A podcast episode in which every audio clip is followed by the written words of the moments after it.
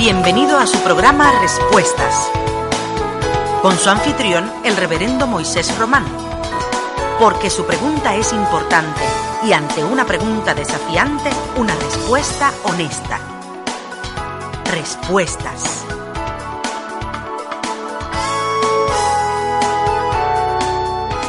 Saludos mis amados hermanos y amigos, Dios les bendiga, Dios les guarde, muy grato estar con ustedes una vez más en este su programa Respuestas. A todos nuestros amigos y hermanos que en Centroamérica, Suramérica, Estados Unidos, el Caribe y en esta nuestra tierra, Puerto Rico, a través de la televisión, a través de la radio, vía internet. Gracias por estar con nosotros y esperamos que el programa Respuesta en esta noche pueda ser de grande bendición y de grande edificación a la vida de todos y cada uno de ustedes el personal que nos asiste, que nos ayuda, ya está en los teléfonos. Usted puede llamar en este instante para beneficio de los que nos sintonizan a través de la radio. Nos puede llamar al 781-6868. 781-6868, obviamente con el 787, y puede llamar y le van a atender y permita el Señor que podamos en la noche de hoy contestar eh, su pregunta. Marisol y Blanquita, Dios les bendiga. Dios les bendiga, pastor. ¿Qué tal? ¿Cómo están las cosas? Bien, ¿Todo bien? Blanquita. Qué bueno. Pues, Muy bien. Ya tenemos preguntas. ¿Hay preguntas? Bueno, pues vamos a ver cómo el Señor nos ayuda. Sí. Esta vez nos vamos bien al principio, pastor. Sí. Al principio de todo. Porque nos pregunta este hermano sobre el huerto del Edén. Sí. Dice en la Biblia que, que Dios, ¿verdad?, sacó a Adán y a Eva luego que cometieron pecado, pero nunca dice que destruyó el sitio. ¿Qué, podemos decir de esa localización específica del jardín de Mira, generalmente nosotros eh, siempre tenemos la tendencia eh, de literalizar los pasajes bíblicos que tienen que ver con la historia de la creación. Y, y yo creo que no es malo, yo creo que es bueno. Pero por el otro lado, no podemos perder de perspectiva que no hay un conocimiento claro en términos de cuánto fue la creación y cuánto se escribió sobre de ella. Lo que sí podemos decir es que, por ejemplo, las historias eh, del Pentateuco no son tan viejas como, como la historia misma de la creación. Entonces, una cosa es la historia del Pentateuco, los que escribieron el Pentateuco, versus eh, eh, el día de la creación. No, no hay manera de poder decir eh, allí había un hombre sentado eh, observando lo que se estaba desarrollando y escribiendo. Ahora se escribió, eh, se ordenó que se hiciera el cielo. Esto es producto de una reflexión por parte de varias, de varias escuelas antiguas judías. Y, y desde luego estas escuelas, lo que es interesante es que no se pusieron de acuerdo. Cada una de ellas escribió por separado. De hecho, cuando uno mira el Pentateuco, uno va a observar que hay más de una historia de la creación. Lo que es interesante es que básicamente es la misma. O sea, uno en un tiempo dado escribió sobre la creación, otra escuela en un tiempo dado escribió sobre la creación y sin embargo ambas concurren, ambas coinciden en términos de la información. Y a mí me parece que eso es maravilloso. Ahora, lo que sí es importante es que nosotros entendamos que la historia de la creación es dada para explicar, para explicar cómo las cosas fueron creadas, sí, pero para explicar dónde está el hombre con relación al propósito de Dios en la creación. Es decir, todas las cosas Dios las creó con su palabra. Al hombre lo hizo con sus propias manos, le dio hálito de vida, todo lo que Dios creó con la palabra está cumpliendo al pie de la letra la instrucción de Dios. Al ser humano, Dios lo puso en el huerto del Edén y está en cualquier lugar, menos en el lugar donde Dios le puso. Por lo tanto, ese huerto del Edén pudiera ser un lugar literal. Yo, claro, nadie tiene la verdad agarrada por el mango, ¿verdad? Pudiera ser un lugar literal pero ese huerto del Edén realmente no necesariamente apunta a un lugar literal, apunta precisamente a crear una conciencia en el lector. Todas las cosas que Dios creó están en el orden y cumpliendo con la ordenanza de Dios. Dios hizo al ser humano y lo puso en el huerto del Edén y está en cualquier lugar, menos donde Dios le colocó. Es decir, esa historia de la creación va a dar paso posteriormente a la historia de la redención, la historia del amor eterno, del amor perpetuo de Dios que siempre ha estado detrás del ser humano, porque la voluntad de Dios es que nadie se pierda, sino que todos procedan al arrepentimiento. Claro, cuando alguien me pregunta dónde está el huerto del Edén, pues hay unos dicen que está en algún lugar de África. Eh, no sé. Eh, hay quienes especulan que puede estar en X o en Y lugar. Realmente no sé. Para mí no es tan importante corroborar la veracidad de las Sagradas Escrituras en términos de contrastar e identificar el lugar donde pueda estar el Edén.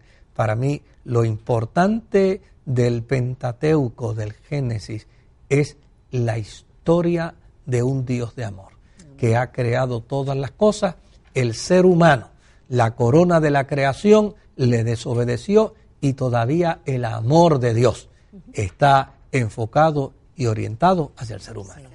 quizás es porque como a veces pone los ríos, que si el Éufrates, ¿verdad? Como que lo localiza en un sitio, quizás las personas están buscando todavía dónde es el sitio específico geográficamente. Y vuelvo y repito, quién sabe esté, ¿verdad? Pero necesariamente eh, yo, yo no daría fe a las Sagradas Escrituras eh, como resultado de encontrar eh, literalmente la geografía del huerto del Edén. No, yo le creo a las Escrituras en términos de su contenido y en términos de su mensaje y para mí eso es suficiente. Amén. Claro que sí, eso es es tremendo. Eh, pastor, la palabra del Señor dice que el día y la hora de la venida del Señor nadie la sabe. Nadie. Pero esta persona quiere saber. Si eso es así, entonces quiere decir que Jesucristo tampoco lo sabe. Bueno, cuando Jesús está hablando con, sus discípulos que le preguntan, está hablando el hombre. El hombre sujeto a obediencia porque obviamente una de las cualidades más sobresalientes de Jesús es que su obediencia fue hasta lo sumo. Y en términos de su obediencia, cuando le preguntan, él simplemente dice, eh, solo lo sabe mi Padre, no lo sé yo.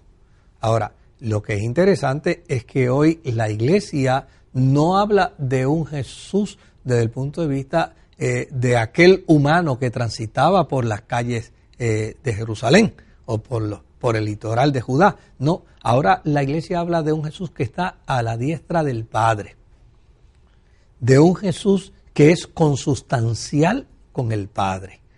No es un Jesús que está en un proceso redentivo, sino más bien es un Jesús que ahora se ha sentado en el trono del Padre. Por lo tanto, eh, todas las cosas, todas las cosas le fueron devueltas. En, el, en la posición en la que Jesús se encuentra hoy, yo no tendría ninguna duda que Él sabe el día y la hora cuándo vendrá. Lo que pasa que en aquel momento cuando dijo, solo mi Padre lo sabe, obviamente estaba en la función de el siervo obediente. Y en la función del siervo obediente, él no se sujetaba a otra cosa, sino que a la obediencia del Padre. Que indudablemente él también conoce el claro día y la hora. Sí, sin lugar a dudas. Amén. Pues seguimos en la parte cerca de la creación. Sí. Nos preguntan en qué forma Caín formó otras familias, ¿verdad? ¿Con quién se casó? ¿A dónde fue Caín una vez fue maldito y marcado? Sí. Allá en el Génesis. Esa es una de las preguntas, yo la denomino la pregunta capciosa más vieja mm. que podemos encontrar, ¿no? La gente siempre anda preguntándose, eh, eh, cómo fue eso que Caín mató a Abel y después le pusieron una marca en su cuerpo y lo mandaron eh, a caminar por la tierra como un peregrino. Y, que nadie lo matara. que nadie lo podía matar. ¿Cómo lo iban a matar si no había nada más que Adán, Eva eh, y Caín? Porque ya Abel había muerto. Y, yo cuando escucho eso le digo, mira, la Biblia no presenta las historias en términos cronológicos, es decir, hoy sucedió esto, mañana sucedió esto otro, pasado mañana sucedió. Eso, eso no está así eh, de redactada la Sagrada Escritura.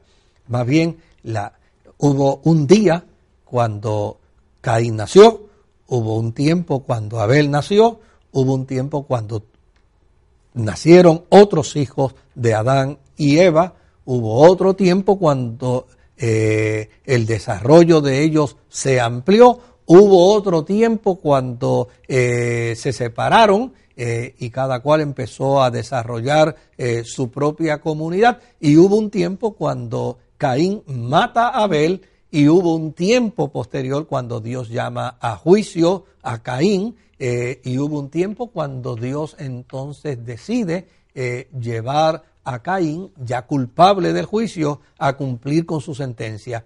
El tiempo suficiente para que hubiera ya bastante gente y otras tribus en otros lugares. Así que no hay que complicarse la vida. no, no la compliques. bueno, pastor, en, en, la Biblia y en el Antiguo Testamento sobre todo escuchamos tanto de los profetas y hay una persona que quiere saber si Balaán realmente fue un verdadero profeta de Dios. Bueno, realmente Balaán no era un profeta eh, que uno pueda identificarlo como, como un profeta del tiempo profético judío. Balaán era un profeta de contrato, era una persona que hacía eh, oráculos y da la impresión que la pegaba. pero, pero yo no me atrevería a comparar a Balaán con Elías, ni con, eh, Eliseo, ni con Zacarías no, no, yo simplemente, pues Balaán era un individuo con unas capacidades, con unas destrezas eh, que hacía unos oráculos, eh, realmente no, no se sabe cuán eh, efectivo pudo haber sido como profeta en su oráculo. alguien dijo en una ocasión que en la tierra de los ciegos el tuerto es rey, pues si no había otra gente, pues probablemente él podía ser un, un gran pronosticador. Pero yo no lo ubicaría eh, en la categoría de un profeta, porque realmente no, no, no, no lo catalogaría así. Y, la Biblia, en la Biblia encontramos muchos profetas así. Sí, sí, sí, no sí. solamente Balán. Sí, porque eh, nosotros no podemos perder de perspectiva que el profetismo en Israel era, era, era una escuela, eh, por decir algo, ¿no? para identificarlo. Los profetas eran maestros eh, daban clases para, para el profetismo. Y desde luego los profetas tenían estudiantes eh, y esos eh, hijos de los profetas, como se identificaban, eran a su vez profetas también. Y ellos pues también levantaban su junior college y, y, levantaban sus su, escuelitas de profetas. ¿Y cuántas escuelas de profetas había? No, realmente no sabemos. Pero sí, había muchas escuelas de profetas eh, y desde luego había veces, eh, de hecho uno lee en la historia y había veces se entretenían en tonterías. Este, Eliseo tiene una escuela de profetas. Sí, sí, sí, no, no. Y hay unos profetas, claro, cuando uno habla de Elías, cuando uno habla de Eliseo, cuando uno habla eh, de Jeremías, cuando uno habla de Miqueas, cuando uno habla de Isaías, o sea, ese es el non plus ultra de los profetas de Israel. Pero había también profetas de poca monta. este, de hecho, que ni, siquiera se mencionan sus nombres. Un profeta se le apareció a otro profeta que iba camino y le dijo, golpéame. Y él no me golpeó y vino la palabra profética y el oráculo profético y sentenció. Y fíjese que eh, no menciona los nombres de esos profetas porque realmente no eran, no relevantes, eran, no eran profetas relevantes para ese momento. así. Pues pastor, a los hermanos, ¿verdad? Que les gusta este tema de lo que es la historia y, yéndonos por el mismo Viejo Testamento, en el Pentateuco nos habla de los mandamientos, ¿verdad? Y nos dice que no debes matar. Y ese es uno de los mandamientos. ¿Por qué entonces vemos los israelitas que salen en los ejércitos a matar a otros pueblos y otras tribus? Lo ideal sería que el ser humano entendiera el derecho que los demás tienen a la vida. Eso sería lo ideal. Ojalá, ojalá nadie atentara contra nadie, ni contra nada. Ojalá se desarrollara en la vida de los seres humanos una conciencia eh, de respeto a la vida. Permite al Señor que que la iglesia pueda, pueda trabajar hacia eso. Pero no podemos olvidar que el Antiguo Testamento es un libro de historia de una nación. Y como libro de historia de una nación que es, pues ahí están los hechos religiosos, están los hechos políticos, los hechos sociales y están también los hechos de las guerras. Y desde luego, pues todo estaba asociado a la, a la religiosidad, a la fe religiosa. Por lo tanto, lo que concierne a la política de Israel, Dios estaba involucrado. De hecho, eh, eh, Elías era un gran estadista y era un hombre que eh, la razón por la que destruye a, a Jezabel es precisamente porque está destruyendo la economía de la nación. Es una de las razones. Esta mujer está atentando contra la economía nacional. No puede estar aquí. Este, pero por el otro lado, eh, las historias o los hechos de las guerras de esta nación estaban vinculados también a su Dios. Por lo tanto, ¿qué hacían ellos? Pues justificaban sus actos nacionales, sus actos de Estado, dentro del contexto de su religiosidad. Y por eso muchas veces eh, decían que Dios los había mandado a matar. Eh, hay que matar hasta a los niños. Hay, que matar a los ancianos, hay que matar a todo el mundo. Claro, hay un dato interesante en el Antiguo Testamento donde algunos profetas se levantan para decir, hay de vosotros, cuando dijeron que Jehová había dicho y Jehová no había hablado nada. Lo que da a entender es que muchos de estos actos que eh, se mantenían dentro del marco de un oráculo de juicio este, por parte de Dios, realmente no provenían de Dios. O sea, eh, claro, esto se ha complicado en el campo teológico a tal punto que hubo teólogos que eh, vieron el Antiguo Testamento y al Dios del Antiguo Testamento como un Dios totalmente distinto al Dios del Nuevo Testamento. Y decían, el Dios del Nuevo Testamento no es ese Dios del Antiguo Testamento, eh, cosa que pues uno realmente no está de acuerdo. Yo creo que es el mismo Dios. El problema no fue Dios. El problema aquí es que eh, aquí está involucrada la historia de una nación. Y toda nación comete justicias e injusticias. Y en un caso de un vínculo religioso, pues obviamente era fácil decir Dios nos mandó a hacer esto cuando era totalmente injusto, cuando era totalmente abusivo. Bueno, lo vemos hoy también este, eh, las tropas norteamericanas cuando van a pelear contra ISIS, eh, sus capellanes oran para que lleven la protección divina. Y ISIS allá también ora para, para, tener la protección de Alá y nos topamos entonces con el mismo con la misma situación, ¿no? Donde las naciones pueden involucrar a, eh, invocar a sus deidades para que puedan intervenir en, en los actos bélicos, pero a fin de cuentas el ideal, el ideal de la fe es que eh, las guerras, los pleitos y, el menosprecio a la vida eh, pueda desaparecer del ser humano. Ojalá un día lleguemos a eso. Amén. Así sea. Pastor, nos llega una preguntita de la República Dominicana. Qué bueno. Y esta pregunta es más de vida práctica, pero es bien, bien importante. Dice, en un matrimonio cristiano, a algunos, pues, dentro de ellos, pues hay diferencias en cuanto a, lo que es la doctrina y esto más bien yo diría no doctrina, sino más bien a las dogmas. Puede ser motivo para el divorcio el hecho de que uno piense de una manera y el otro piense de otra forma. Yo voy a responder como un buen pentecostal, el Señor reprenda al diablo. Mire, nada justifica un divorcio. Oiga bien, nada, nada. Eh, los matrimonios no deberían caminar hacia un divorcio. Para eso no debería existir entonces un matrimonio. Si la gente va a caminar hacia un divorcio, lo primero que deberá ser es por qué nos casamos. Porque el divorcio es una desgracia para la vida de, dos seres humanos. Ahora, lo que sí es importante, claro, eso no niega la realidad de que a veces es, es una desgracia, pero es la única alternativa que pudiera tener una pareja.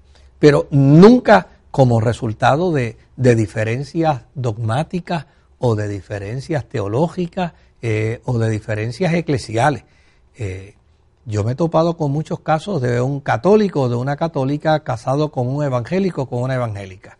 Eh, y, me dicen, este, no, no, no podemos estar en, paz porque eh, nos levantamos el domingo y ella o él se va para la misa y yo me tengo que ir para el culto y ahora pues eh, quiere ayudar a educar sus hijos. Mira, si ya se casaron, ahora aguanten. Este, y cada cual pues persevere en la fe, pero no hay una razón de excusa para que una pareja, por cuestiones dogmáticas, por cuestiones doctrinales, por cuestiones denominacionales, eh, destruya un matrimonio. Eh, los matrimonios son pactos ante Dios y los pactos ante Dios eh, debemos honrar. Amén, claro que sí. En Juan capítulo 2, pastor, nos habla del milagro de convertir el agua en vino, ¿verdad que sí? Y nos pregunta este hermano, ¿pudiese usarse este versículo bíblico, esta cita, para poder administrar y servir la Santa Cena? Bueno, en alguna medida pudiéramos pensar que sí. Pudiéramos pensar que sí. Porque ya y sencillamente la enseñanza eh, en las bodas de Caná de Galilea con respecto a la conversión del agua en vino, lo que demarca es que ya la fe no depende de lavamientos, sino que ahora depende de una experiencia de purificación mediante derramamiento de sangre. Y cuando se da la impartición con respecto a la cena del Señor o la Eucaristía, que Jesús dice, esto tienen que hacerlo en memoria de mí, obviamente el vino viene a convertirse en el símbolo. Lo llamamos así nosotros, ¿no? Obviamente otros hermanos eh, lo van a llamar de manera, de manera literal eh, la, eh, el elemento real de la sangre, viene a ser precisamente el elemento de la sangre. Es decir, que cuando se está en la mesa del Señor, y tomamos el pan y bebemos ya sea el fruto de la vid en algunas comunidades cristianas, en otras el vino, este, obviamente lo que estamos trayendo a nuestra memoria y a la experiencia de nuestra fe es la purificación a través del derramamiento de sangre. Y las bodas de Caná de Galilea, lo que están diciendo allí con perfecta claridad, es que el periodo de la purificación mediante el lavacro del agua desaparece y ahora se entra a la dimensión del vino nuevo. Y el vino es símbolo precisamente de la redención humana a través de la sangre de Jesucristo. A mí me parece que, claro, habría que trabajar con el texto bíblico y habría que eh, eh, eh, ponerlos dentro de su contexto, pero me parece que guardaría una muy buena relación eh, en, una reflexión eh, a la hora de la cena del Señor. Es que generalmente se usa Corintios, ¿verdad? El pasaje de Corintios. Sí, porque claro, es más cómodo porque Pablo dice, porque yo recibí del Señor lo que también os he enseñado, que la noche que su pues obviamente ahí está. Eh, Exacto. y, y dentro de ese marco, pues la liturgia eh, facilita, porque ya el pasaje bíblico está dado para que se desarrolle la liturgia, pero este, hay otros pasajes bíblicos también que se pueden utilizar eh, muy bien a la hora, a la hora de, sentarnos a la mesa. Muy interesante. Eh, bueno, pastor, usted en ocasiones ha mencionado Y se menciona, pues, el libro, el autor del libro de Primera de Corintios, el autor de Efesios, el escritor Efesios. ¿Por qué usted dice eso si la Biblia fue inspirada por Dios? Sí, la Biblia fue inspirada por el Espíritu Santo a la vida de hombres. Y estos hombres, algunos de ellos fueron los que escribieron y otros escribieron amanuenses. Y desde luego, si dentro del trabajo eh, de, del campo teológico se puede descubrir el autor de un documento bíblico, ¿por qué no mencionar que ese autor fue inspirado por el Espíritu Santo y escribió? Eh, cuando Inclusive hay cartas donde el apóstol San Pablo dice, yo mismo la escribo. Pues fíjense que Pablo está diciendo, no está negando que ha sido inspirado para escribirla, eh, ni está negando que está bajo la dirección del Espíritu Santo para escribirla, pero está reconociendo que él es el que la escribió, porque eh, no la escribió el Espíritu Santo. El Espíritu Santo la inspiró, el Espíritu Santo lo reveló, el Espíritu Santo le dio las guías, le dio las directrices, pero como de lo que se trata es del puño y la letra, pues el autor que escribió de su puño y letra, pues merece ese reconocimiento, eso es todo. No es, eh, yo creo que cuando se habla del autor eh, de una carta en la Sagrada Escritura o de cualquier libro de la Biblia, eh, no va en menoscabo de la realidad de la fe cristiana que afirma y postula que esos autores fueron inspirados por Dios para escribir. Amén, eso está claro. Amén. Eso es así. Pregunta esta hermana. ¿La iglesia pudiese ver, pastor, la tercera guerra mundial antes del arrebatamiento? Mira, eh, la tercera guerra mundial, eh, si aconteciera, eh, es el resultado de unos individuos que en un momento dado no se pongan de acuerdo y a alguno de ellos le dé con oprimir un botón y allá pues otros van a oprimir otros y va a ser una gran catástrofe. Eh, obviamente, eh, cuando sucedió la Primera Guerra Mundial, muchos cristianos pensaron que en cuestión de un segundo eh, podía irse la iglesia. Y pasó la Primera Guerra Mundial y no sucedió. después vino la Segunda Guerra Mundial y también se pensó lo mismo y tampoco sucedió. Obviamente el puertorriqueño y los latinoamericanos, muchos también dicen que a la tercera va la vencida. Quién sabe si antes de la tercera guerra mundial aparezca el Señor. Eh, pero a fin de cuentas, este, esta mística del inminente retorno de Jesucristo no puede estar vinculada a una guerra. O sea, eh, yo no puedo estar sostenido diciendo, eh, antes de que suceda la tercera guerra mundial, el Señor va a venir. Pues mira, el Señor está viniendo todos los días a la vida de los seres humanos, porque nosotros como iglesia, institucionalmente hablando, estamos esperando el día glorioso cuando Jesucristo aparezca. Pero todos los días, muchos cristianos en el mundo, en la redonda de la tierra, partimos a la eternidad. Y cuando partimos a la eternidad, pues ese día se cumplió la venida del Señor a nuestra vida, porque eh, Él no vino por nosotros, pero nosotros fuimos hacia Él. A su encuentro. Esa es la verdad. Lo importante es estar preparados para uno. Eso es lo importante. Lo importante es estar preparado. A cualquiera de los eh, dos eventos. Yo, con toda honradez, yo eh, sé que eh, una guerra mundial puede estar tan cerca como los locos que estén dirigiendo las naciones. Así, esa, esa es la realidad.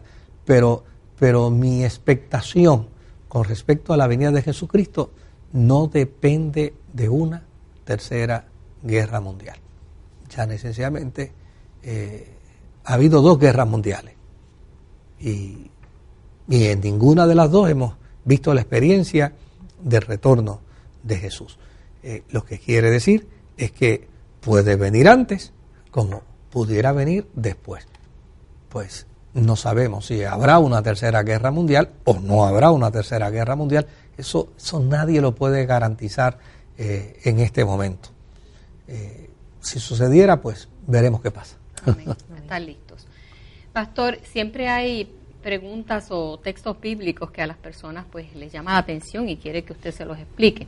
Filipenses capítulo 2, versículo 15 dice, para que seáis irreprensibles y sencillos, hijos de Dios, sin mancha, en medio de una generación maligna y perversa, en medio de la cual resplandecéis como luminares al mundo. Que lo explique. Sí, el apóstol San Pablo, escribiendo a la comunidad de Filipo, una de las comunidades más cerca de su corazón, sin lugar a duda, no va a desaprovechar la oportunidad para amonestarles y para invitarlos a lo que es eh, la meta y el ideal de la fe cristiana que es la santificación de los creyentes.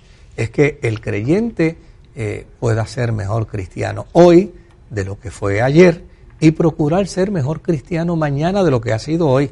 Esa es la meta, ese es el ideal de la experiencia de la fe cristiana.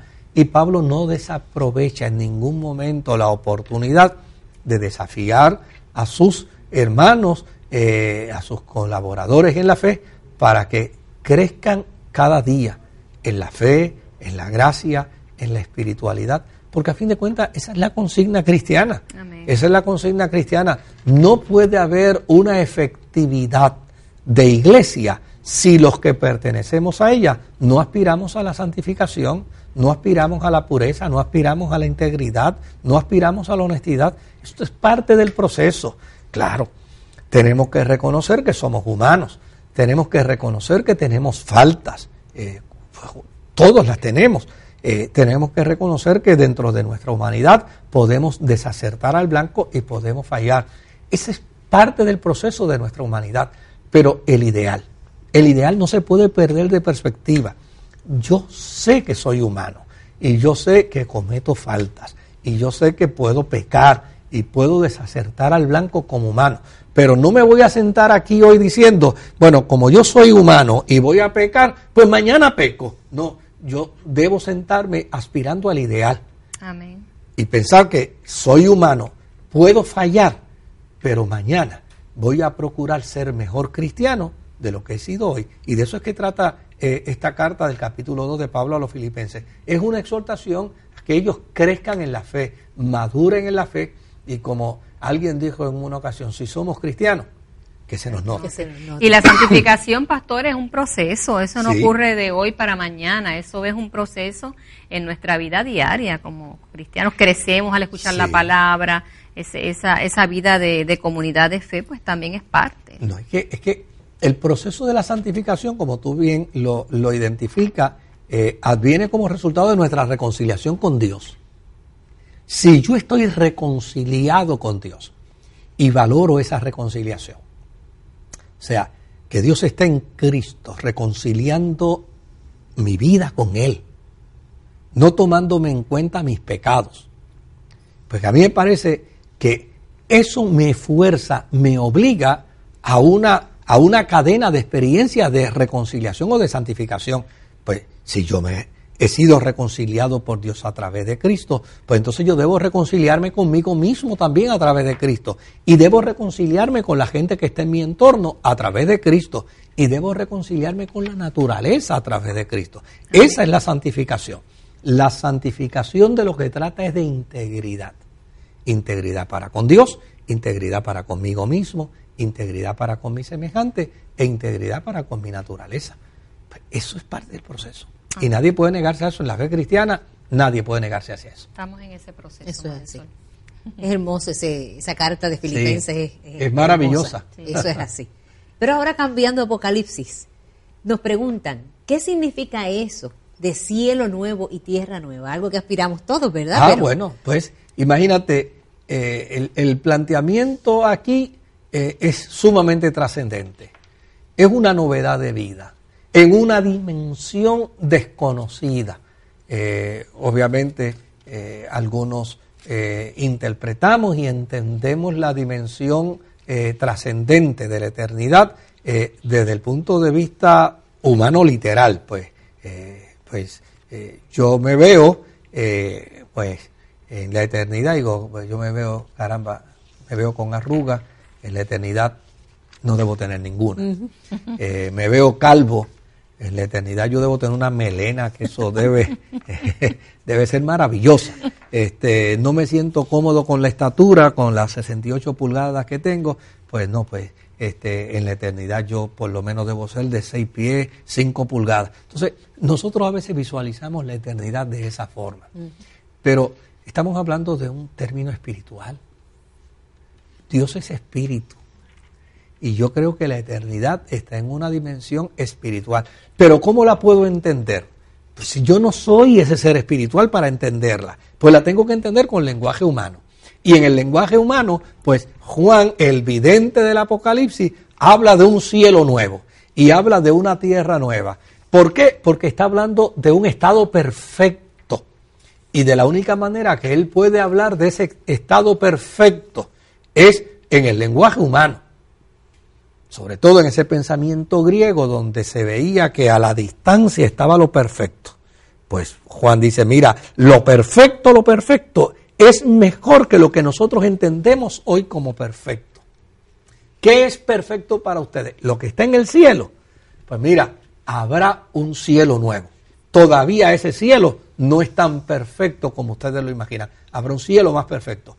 Para ustedes la tierra, eso es este, el mundo de la sombra. Pues no se preocupen, que también habrá una tierra nueva. Así es como está hablando Juan aquí. Eso es lo que Juan está presentando. Pero a fin de cuentas, Juan está traduciendo en un mal español, en un mal lenguaje humano, cosas que ojo no vio, ni oído ha escuchado, ni han subido al corazón del hombre. O sea, por eso tiene que hablar de un mar como de cristal. Que algunas personas dicen que es de cristal. No, que es de cristal ni de cristal. Él dice como, de, cristal. Unas puertas que son como de perlas. Exacto, calles de oro. Calles de oro. ¿Por qué? Bendito, porque llana y sencillamente él no tiene otro lenguaje para explicar lo que ha visto. Yo le aseguro que el mar, que a fin de cuentas tampoco es mar, tiene que ser mejor que el mar y tiene que ser mejor que el cristal, mucho más lindo que el cristal. Y las calles tienen que ser mejor que el oro. Mejor que el oro porque a fin de cuentas nosotros hemos, hemos sido los que los responsables de atribuirle al oro el valor que tiene. Eh, para los indígenas el oro no era nada. Se lo cambiaban a, los españoles por, por una peinilla. ¿Eh? Pues, ahora, se está usando lenguaje humano para explicar las cosas eternas y espirituales. Amén. Pues, vamos a continuar entonces con esas esas preguntas porque la gente cuando surge una pregunta de Apocalipsis sigue, siguen, con ellas. generan otras. La iglesia va a ser levantada o arrebatada antes o después de la tribulación. Mire, hay diversidad de escuelas que interpretan. Cuando yo hablo de escuelas, lo que estoy diciendo es que hay diversidad de iglesias, teólogos, instituciones, organizaciones religiosas que interpretan el Apocalipsis de manera distinta, de manera diferente. Y desde luego, cada escuela alega tener la mejor interpretación del Apocalipsis.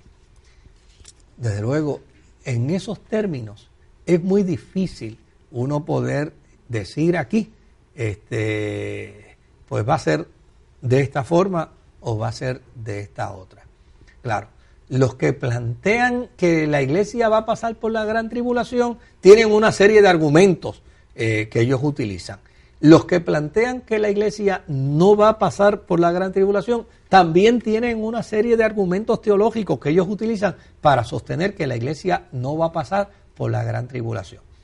Desde luego, si usted me pregunta a mí, a mí no me hace ningún sentido pensar que una iglesia va a pasar por la gran tribulación, pero a fin de cuentas yo, yo tengo una opinión, no tengo la verdad agarrada por el mango, solo tengo una opinión. Eso lo sabremos cuando el Señor venga. Ah, ¿cómo no?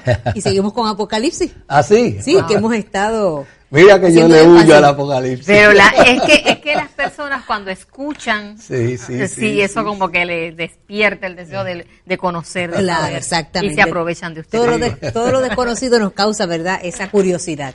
Y dice en Apocalipsis 14, de 6 al 9, nos habla, ¿verdad?, de lo que es el Evangelio eterno. ¿Usted nos pudiese abundar qué es eso del Evangelio eterno que cita en Apocalipsis? Mira, el Evangelio eterno lo que plantea en esta expresión es algo muy, muy significativo.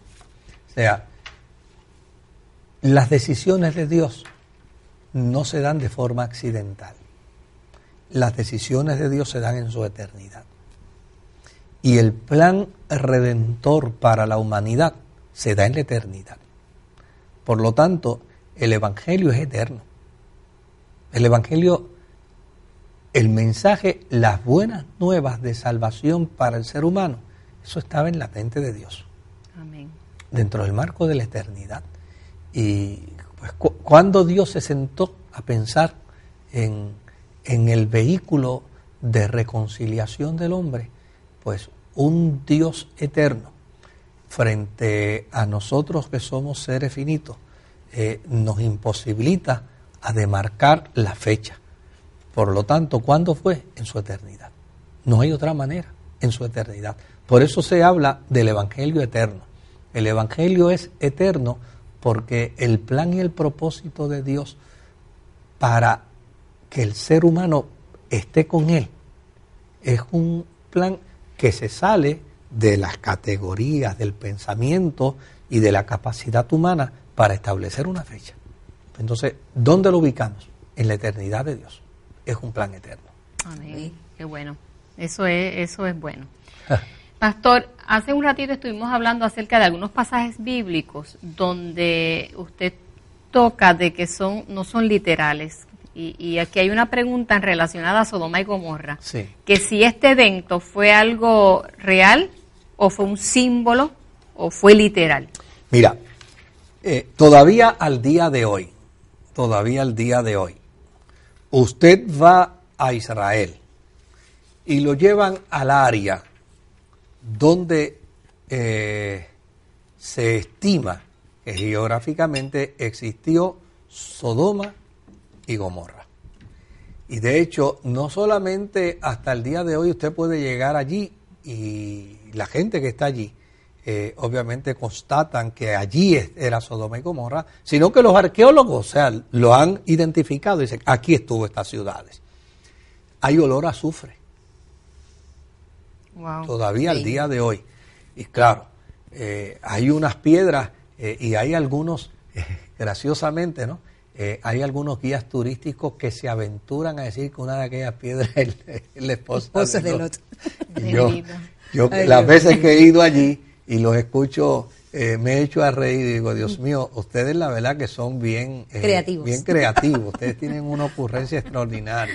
Este, pero, desde luego, hay unos elementos que evidencian y que en el marco de la arqueología se puede decir, allí está. Si es allí o no es allí, bueno, pues será algo que más adelante la misma arqueología pudiera inclusive refutar o tal vez volver a reafirmar. Pero sí, todavía al día de hoy, en los viajes que se dan en Israel, en algunos de ellos, no en todos, ¿verdad? Porque hay tantas cosas que ver en Israel, pero hay algunos viajes que se dan en Israel donde pueden llevar a las personas precisamente a ver lo que ellos demarcan como el lugar donde existió Sodoma y Gomorra, las dos ciudades antiguas. Pero Lota no estaba allí. No, yo, eh, de hecho, yo en una ocasión cuando el guía turístico dijo, ustedes ven aquella piedra que está allí, aquella que está allí, aquella es la esposa de los. Yo le dije, cuando tú vayas a Puerto Rico, yo quiero llevarte a una playa que hay en Puerto Rico, se llama el Escambrón. y yo te voy a asegurar a ti que yo te puedo probar que aquella piedra que hay allí es el perro. del pescador que tú probarme a mí que esa es la mujer de los. Dice, a reír.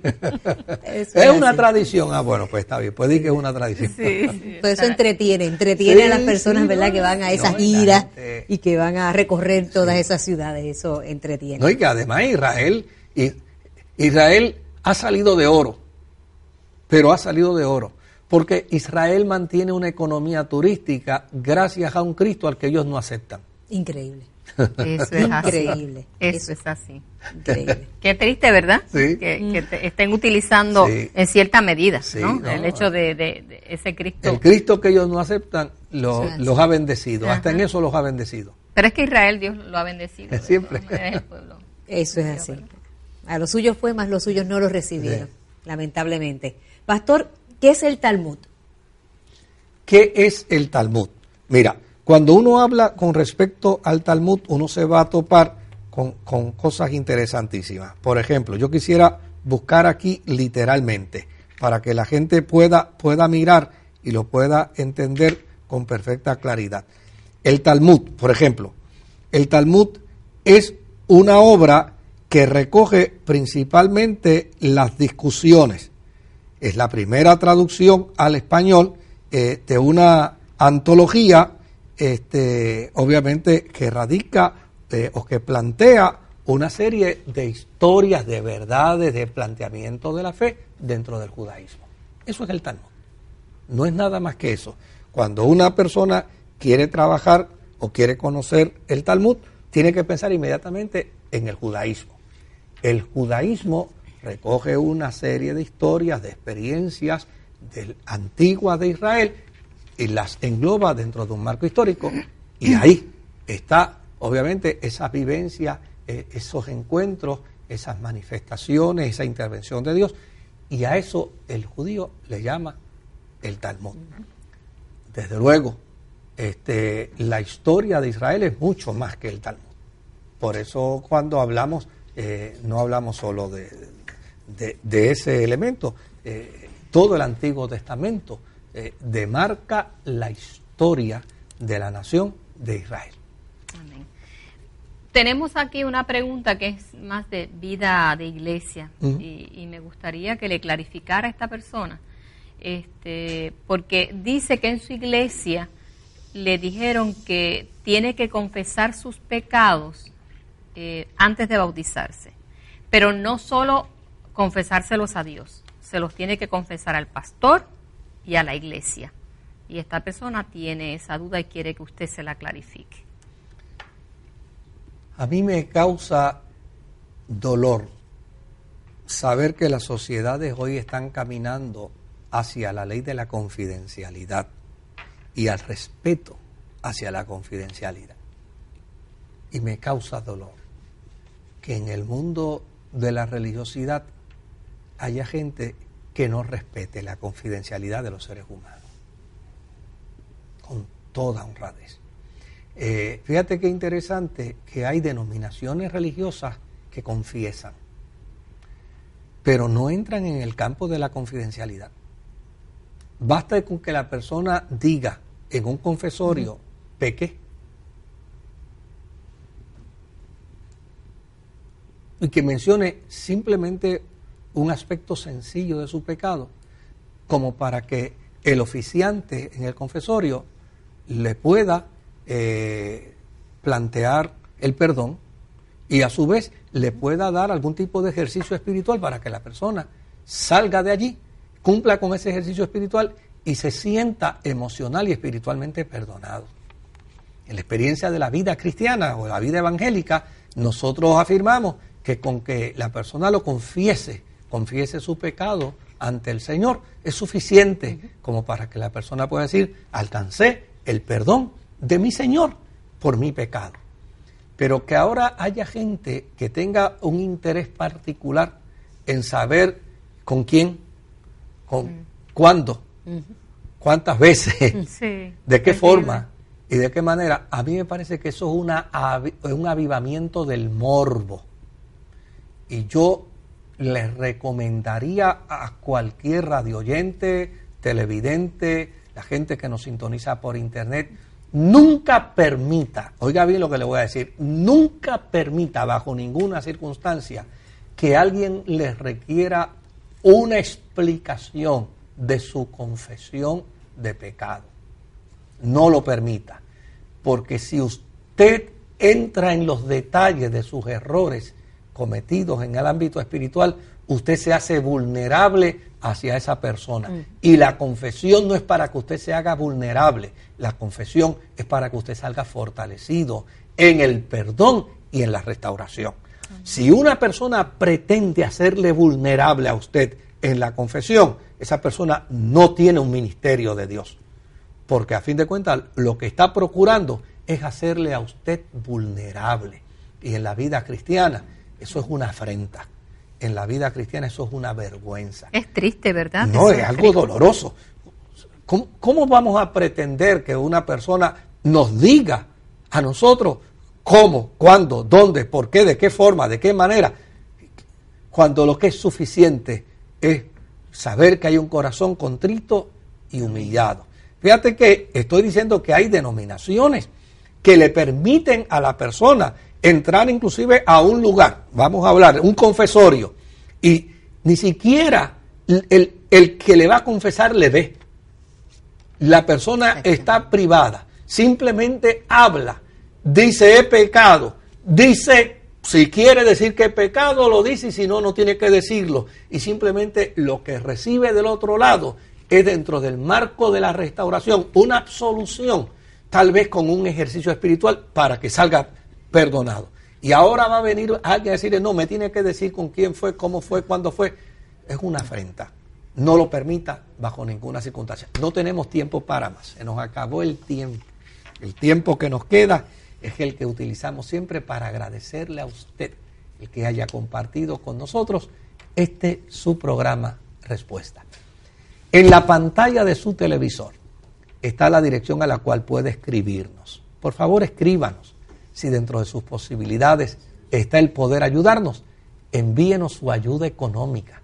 Con su ayuda económica, Dios mediante, podremos continuar con otro programa más de respuesta. Box 1462, Trujillo Alto, Puerto Rico 00977. Déjanos orar a Dios por ti. Te damos gracias, Señor. Agradecemos tu presencia en medio nuestro, Señor. Gracias porque te podemos sentir. Te agradecemos, Señor, porque usas este programa para entrar a los hogares, Señor, porque ministras de tu palabra, Señor. Y nos guías y nos inspiras diariamente, Señor, con todas las respuestas que aquí, Señor, hemos podido, Señor, presentar. Gracias porque vemos en el hermano, porque vemos en la naturaleza y en nuestro semejante tu presencia también, Señor. Ayúdanos, Señor, a tratar a nuestro hermano como nos gustaría que nos trataran a nosotros, Señor, porque vemos tu rostro en él. Te damos gracias y te lo pedimos en el nombre de Jesús. Amén.